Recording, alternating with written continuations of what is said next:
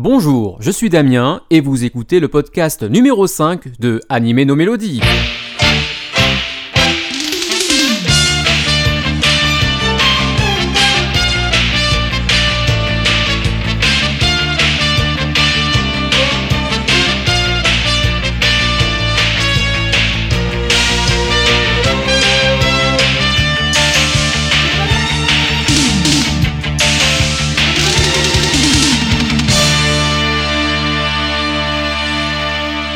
À tous nos auditeurs. Nous sommes particulièrement fiers de vous compter parmi nous pour ce podcast ayant déjà 6 mois au compteur. Avant de commencer à animer nos mélodies, je vous souhaite à vous et à tous les auditeurs une très bonne année 2015, en espérant que vous serez encore là au prochain rendez-vous. Dans ce numéro 5, nous parlerons de Battle Fighter Garou Dansetsu alias Fatal Fury, composé par Toshihiko Sahashi, il ne s'agira pas de chroniquer la musique des jeux vidéo, mais la musique des téléfilms. Puis nous nous attaquerons à Blue Seed, composé par Kenji Kawai, suivi de Dirty Pair, alias Danny Danny en France, composé par Toshiyuki Kimori. Le ending du mois sera My Precious Trickstar, chanson de fin du seul film de Fushigi no Umi no Nadia, alias The Secret of Blue Water, alias Nadia et le secret de le bleu. Retournons vers nos années 90 et plus particulièrement 1995.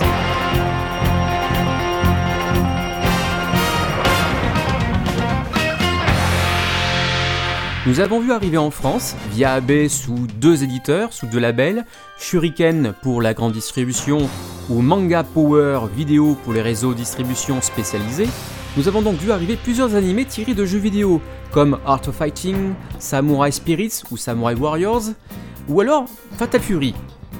C'est ce dernier qui nous intéresse. La série de jeux cultes sortie sur Neo Geo de prime abord a eu trois itérations. Deux téléfilms, de plus ou moins 45 minutes chacun, et un film sorti en 1996 d'une heure trente. Ce dernier, nous en reparlerons dans un prochain numéro d'Anime nos mélodies. Restons donc sur les deux premiers téléfilms.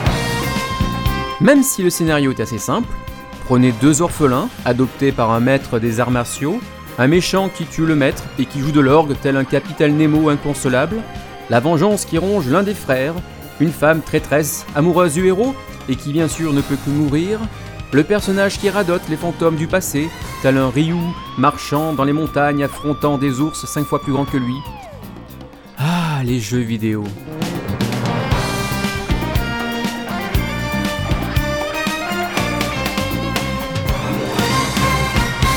Restent ensuite les soundtracks. Ceux de ces films sont à la fois très rock et orchestral, dans la lignée des productions des années 80-90, et sont donc tout à fait écoutables, en boucle, car toujours intéressants avec une ligne de direction claire et sans fioriture pour nous amener un frisson de plaisir ou une frayeur passagère. Le CD est donc composé de deux parties.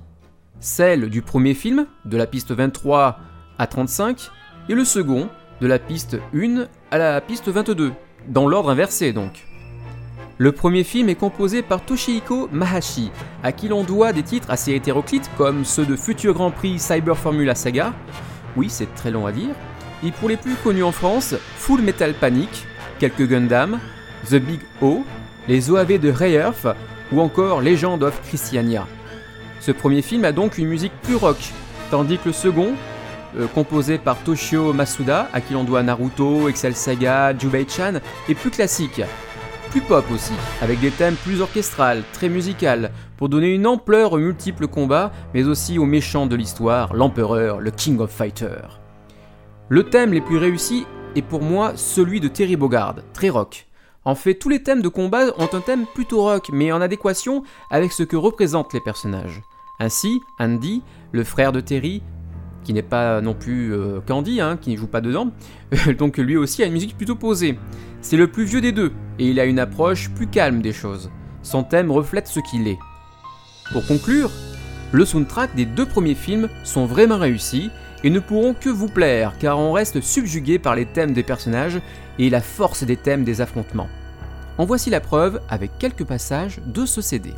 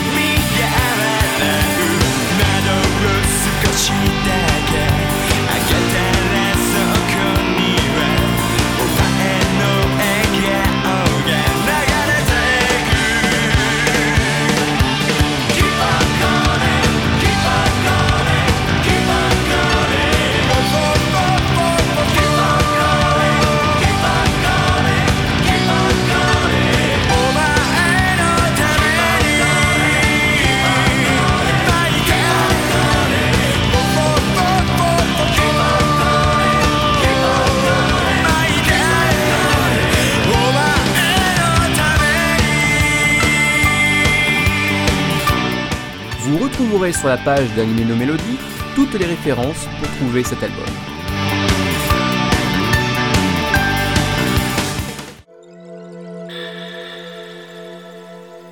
Blue Seed est une série de 1994 formidable, première incursion réussie de la production IG dans le monde des séries télé.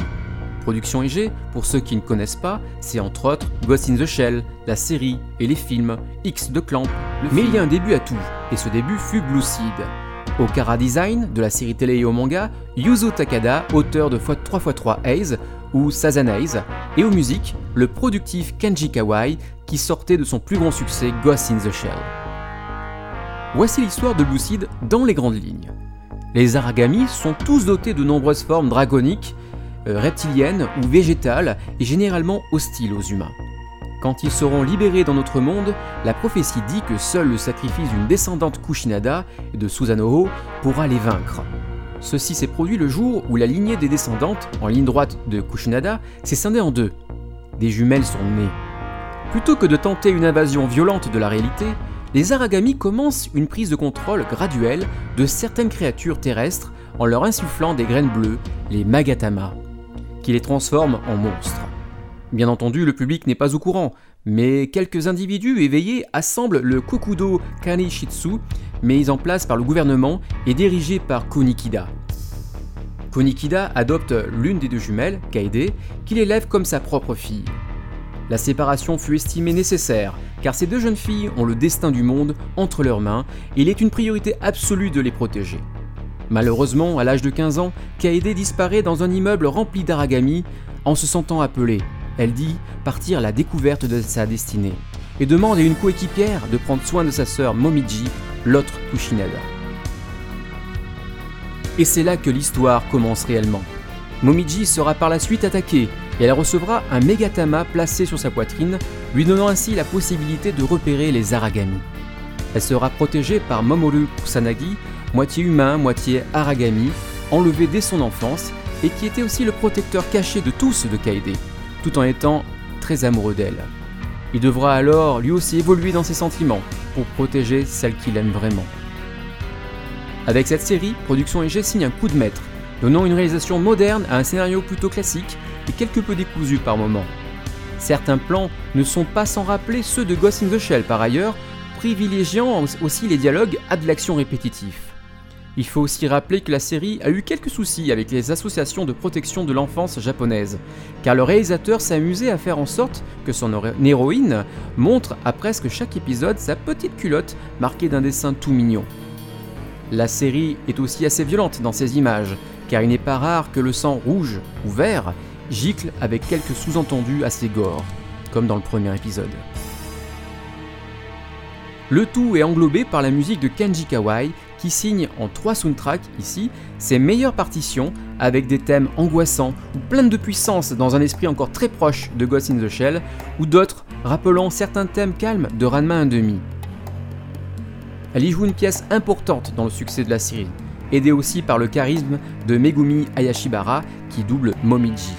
Elle est aussi la célèbre interprète de Rei Ayanami dans Evangelion, ou bien la terrible Linda Universe dans la série de films ou de séries télé de Slayers. La conclusion de Blue Seed se joue aussi avec le thème Matsuri Yuta, l'alaté par des enfants. Celle-ci vous donnera le frisson tant elle est en accord avec son histoire dans l'épisode 26. Un moment inoubliable de la série, à écouter tout de suite avec quelques autres thèmes euh, de cette série Blue Seed. On se retrouve juste après.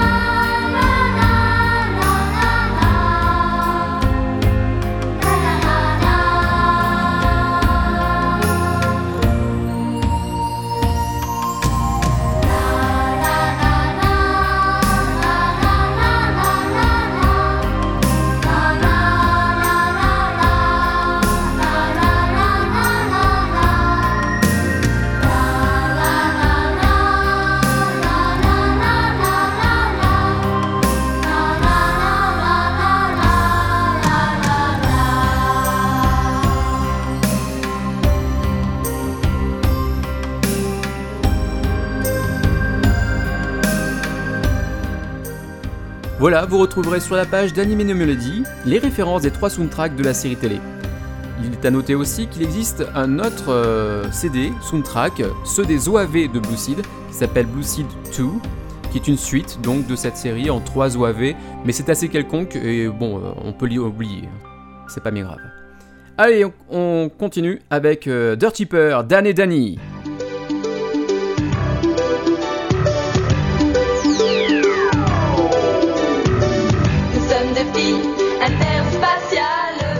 Ah, c'est pas possible d'arrêter ça, bon sang. Ah, ah, Mais qui a mis ce générique français minable?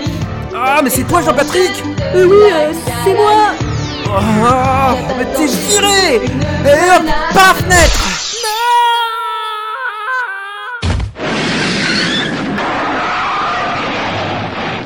Oh là là, mes oreilles. Non mais, bon allez, allez, on repart à zéro. Allez, hop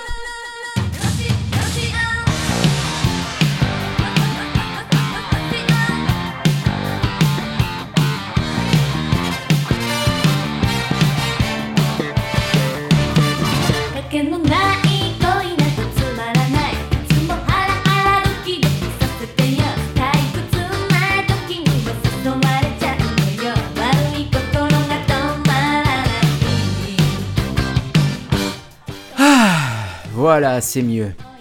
C'est beaucoup plus facile, ainsi que de vous parler de Dirty Peur, série mythique des années 80, connue malheureusement en France sous le nom donc de Dan et Danny. La Dirty est une série de science-fiction tirée de light novel, des romans donc, écrits par Haruka Takashino et illustrés par Yoshikazu Yasuhiko. Haruka Takashino est le fondateur du célèbre studio Niue, qui a réalisé ses créations comme Crusher Joe et la Dirty Peur, entre autres en tout cas.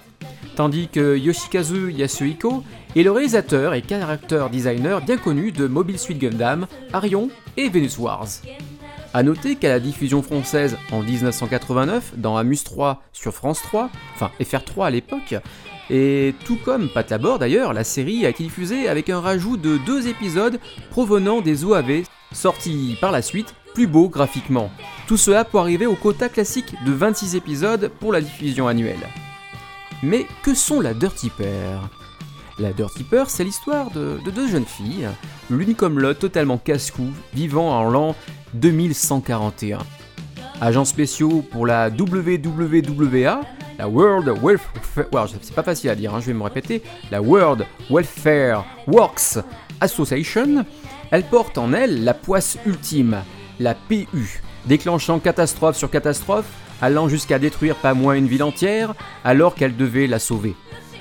Tout leur surnom qui leur était affublé, la Dirty Pair.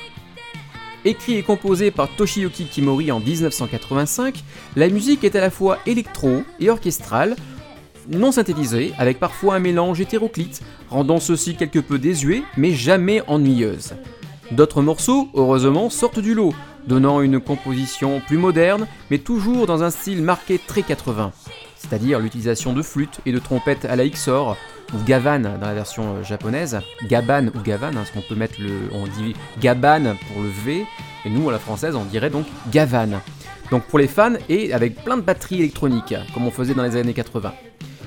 Comme d'ailleurs le saisissant thème Dirty Fight, la musique typiquement space opéra à la japonaise donc.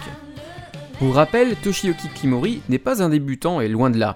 C'est à lui que l'on doit l'impressionnant soundtrack du film de Albator, Airlock en japonais, My Youth in Arcadia en 1982, et oui encore de la SF, ou encore ceux de Golgo 13 en 1983. Il officia pour la Dirty Peur uniquement sur ceux de la série télé, mais pas sur les films, ni les OAV, et encore moins le remake dans les années 90 sous le funeste nom Dirty Peur Flash. Voici quelques thèmes de la série. Et on se retrouve encore une fois juste après.